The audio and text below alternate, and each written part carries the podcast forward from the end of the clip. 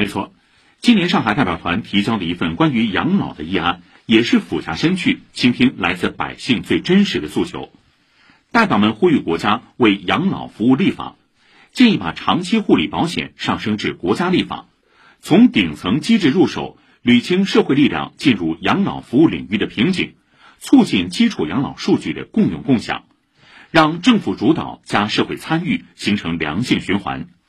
同时，进一步强化技能价值激励导向，让养老护理员更有奔头、更有前景。